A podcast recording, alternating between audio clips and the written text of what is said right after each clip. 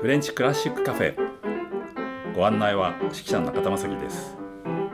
フランス音楽の素敵なところをちょっと違った切り口でご案内したいと思います。ボジャトルモンドこんにちはクロード・ドゥビッシー作曲の小組曲を聴いています。今日はその第1曲目のアンバトー。小舟にってという放題がついてますけれどもその曲を聴きましょう。実は2人で弾かなくても1人でも弾けるかなっていうぐらいの、まあ、曲はね割とシンプルにできてるんですね。ちなみにこの1人で弾くようなバージョンは実は初演の時にドゥビッシーと一緒にピアノを弾いたジャック・デュランという、まあ、デュランというね出版社のデュランのデュランさんです、えー、が一人で弾くように、えー、直した譜面を作っています。こんな曲です。